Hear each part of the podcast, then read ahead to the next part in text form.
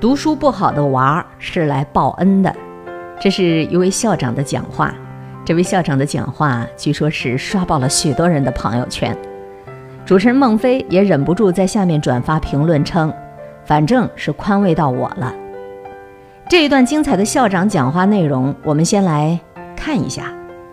要尊重每个孩子的差异，慢慢养。有的孩子天生就有读书的资质，有的孩子他没有。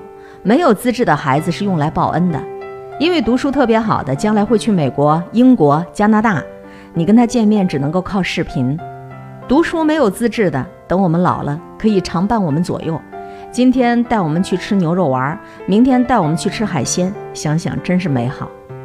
说到底呀。都别再羡慕别人家有什么样的儿子或女儿，很多事情冥冥之中早已注定，不必太过强求。你用心的教育、陪伴成长，自己的孩子就都是最好的，和你一起共勉。据说讲这段话的校长姓林，他是在学校期中考试之后，在一个家长分享会上说的这段话。爆料的家长称，两个小时的家长分享会，啥也没记住，就只记住了林校长的这一段话。林校长这段话瞬间就火爆了大家伙的朋友圈，并且引发了网友们的激烈讨论。当然，观点是各种各样啊。其实是逼孩子努力学习，还是给孩子更多的成长空间，一直都是咱们中国家长最纠结的问题。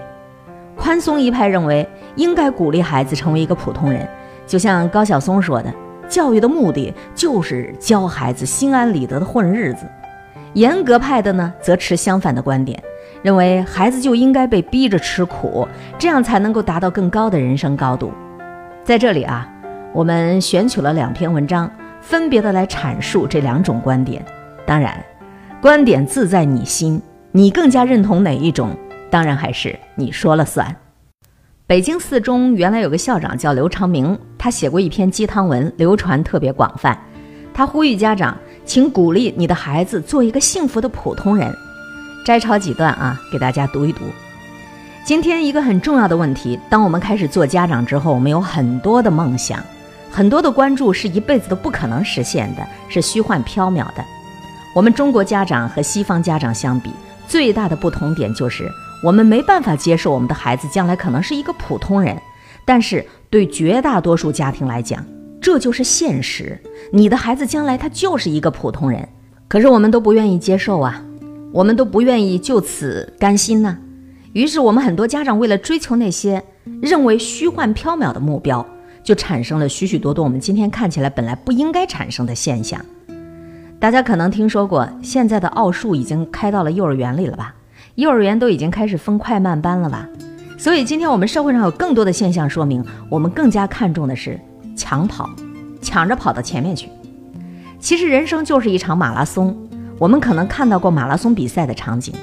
其实起跑的时候，谁站在第一排、第二排根本就不重要，甚至跑完了一万米，谁在第一，谁在第二，也不能决定哪一个就是最先到达终点的。但是今天许许多多的家长都在拼命的抢跑，没有哪一个国家的家长像今天中国学生的家长如此的热衷于抢着跑。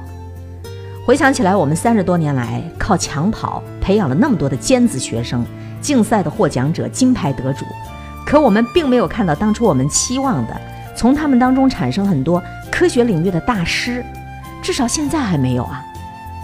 所以，我们每一个人对自己的孩子都有这样的过程：开始出生的时候有很多的梦想，希望孩子上一个好学校，有一个好成绩、好排名。慢慢的，我们的期望逐渐降温。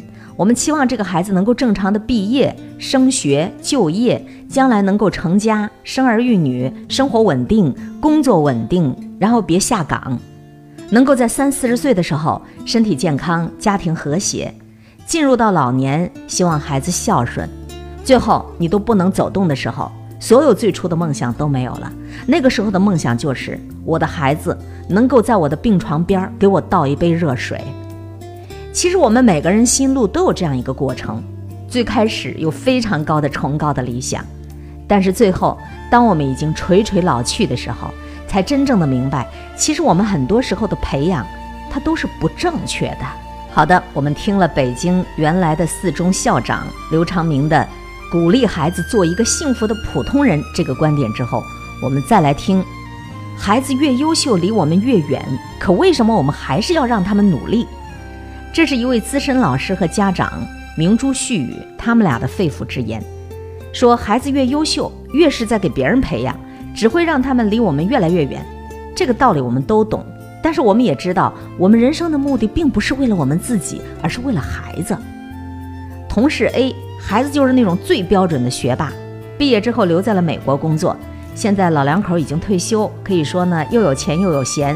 但是唯一的儿子却在万里之外，连最基本的亲情都享受不到。